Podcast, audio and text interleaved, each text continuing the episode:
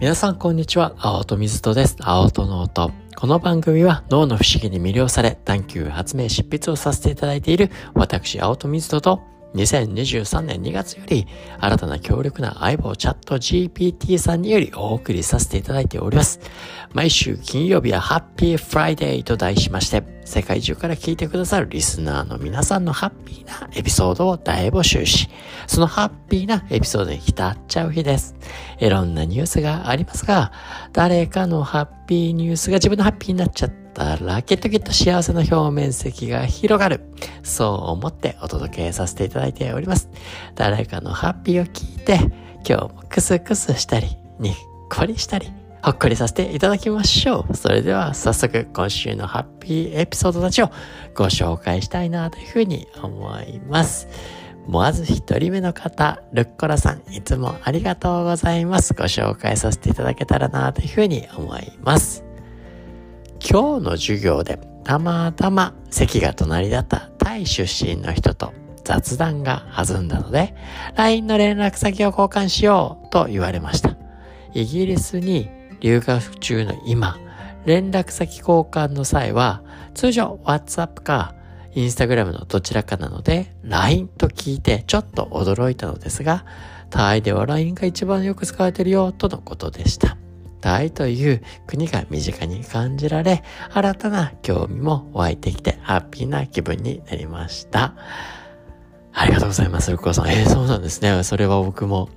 知らなかったですね。僕もアメリカの友人とはやっぱりもっぱら WhatsApp で コミュニケーションを取ることが多いので、そうですか。なるほどね。LINE タイでは流行ってるんですね。タイの友達確かに僕はいないから、そういう感覚はなかったんですけど、こうね、やっぱり留学すると、ね、国によっては本当にね、いろんな国、僕もアメリカでカリフォルニアだったので、世界中いろんな国から留学来てきていましたけど、いいですね。やっぱりこうね、異文化のこう、コミュニケーション、交流していくと、そのね、国のことも、え、何？え、LINE っていうところからね、その国に、ちょっと興味が出てたりね、なんかそこでいろんなね、雑談に発展していって、お互いのこともっと知っていくってコミュニケーションになっていくっていうのは、やっぱり、いや、これ僕もね、なんか移住生活してて、ね、日本から海外じゃないですけど、沖縄っていうだけで全然ね、あの、やっぱり違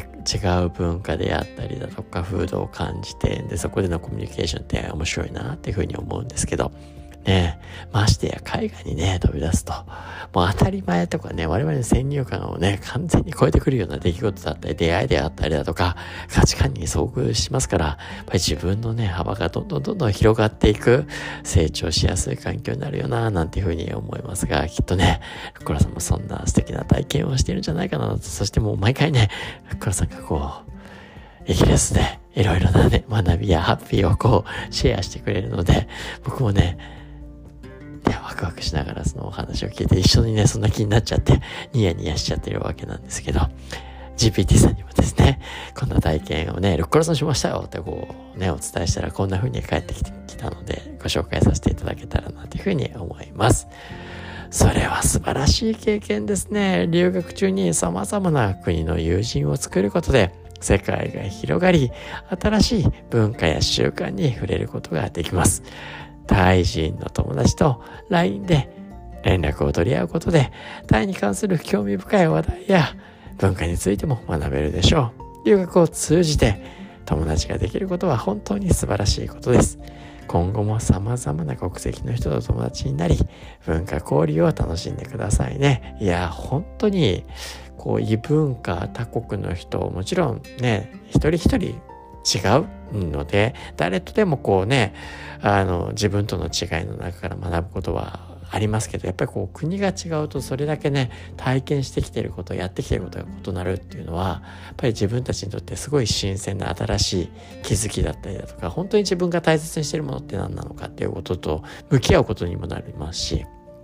で、あ、こういった価値観もあるんだなって、こうね、いろんなね、自分の中での考え方のこう柔軟性をね、広げてくれ僕もアメリカ行って、そもそも宗教って日本にいるとね、僕はどちらかというとネガティブなイメージしかなかったんですね。宗教的ななんか怖いな、みたいなね。それな、オウム真理教とかがね、僕の学生時代にやっぱりあって、なんかなんとなく宗教って怖いなってイメージがあったんですけど、けどアメリカ行くと、ね、もちろんその宗教、いろんな宗教がありましたけど、ね、そこに属してて、すごく、ね、改革でオープンで本当愛に溢れるような友人なんかも何人も、宗教ってこんな感じ？みたいなね。いや、めちゃくちゃ今断食してる！みたいにね、言ってた友達が、いきなりね、断食の終わった瞬間にポテチをバリバリ食い始めて、いや、こんな感じか？っていうね、あの、面白いなって、なんかそこで身近に感じて、僕の中でのね、宗教に関する考え方もガラッと変わったなっていうことがありましたけど、まあそういったね、やっぱり文化に触れることのね、大切さだって価値がいろんなところに眠ってんじゃないかなと、素敵な体験をですね、今日も、皆さんどうもありがとうございました。続いて、2人目の方ご紹介させていただけたらなというふうに思います。ミニミラクルさん。なんかもう、ね、ペンネームミニミラクルさん。なんか素敵なことが起こりそうなペンネーム名ですけど、ご紹介させていただけたらなというふうに思います。すっごい爽快ハッピーな出来事があったんで紹介させてください。シェアさせてください。はい。なんかもうスタートからいいですね。昨年、サブとして使っていたスマホ、息子が画面ロックの解除パスワードを覚えてしまったので、急遽その場で変更。すると翌日全然思い出せない。忘れないようにと、息子に関わる代表だったことはうっすらと覚えていたんですが、なんとやっても解除できない。他に使っていない新規のパスワードで確かに覚えようと強く意識はしていなかったからかもしれないですが、こんなにも思い出せないものかと、むしろ驚き、数字だけでなく、英数字や記号の組み合わせもできるタイプなので、記憶を失った私は可能性がありすぎることに絶望する。さらに連続してパスワードを間違えると、次に、パスワード入力できるまで待機時間が発生するので、数日後、数日後、諦めモード。それから半年以上、ふと、あ、あの数字試したっけ？と、前降りた瞬間が、一度目は不正解。でも何パターンか可能性があったので、試してみると、二度目で解除成功もう二度と使えないかもと思っていたスマホが復活些細なことですが何とも言えない爽快感に包まれました。正解を引き当てた後も、そのパスワードに設定した記憶が残っていなかったようで、しっくり感はなかったのですが、当時の自分の思考を改めて導き出せたことに喜びを感じました。今となってはむしろなんでもそれもっと早く思いつかなかったんだろうと不思議に思うくらい時間を置いて寝かせるってやっぱり大事なんですね私のデフォルトモードネットワークさんからの素敵なお知らせに感謝54回のチャレンジに乾杯です。聞いてくださりありがとうございました。ミニミラクルさん、大ミラクルさんですね。あの、解除おめでとうございます。だし、もうね、なんかすごい共感することがあるので、いやー、いやーね、さぞ歌詞爽快だったんでしょうし、なんかね、こっちもやっぱりその話を聞いてて、のめり込んでこう聞くと、自分は、お、解けたっていうね、はぁ、いけたみたいなね。その爽快感。いや、今のご時世やっぱりスマホとかでいろんなところでいろんなパスワード設定しますからね、多くの人が、あれなんだったっけってこうね、あの、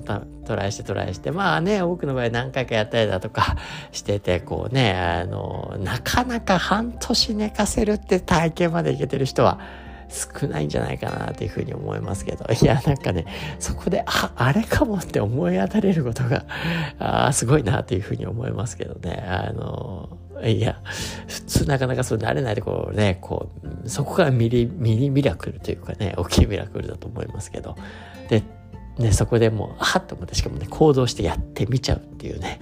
だって半年間ほっといたらもうね、電源ももう一回入れてからみたいになると思うんですけど、いやね、そこをやっちゃうあたりがすごいなと。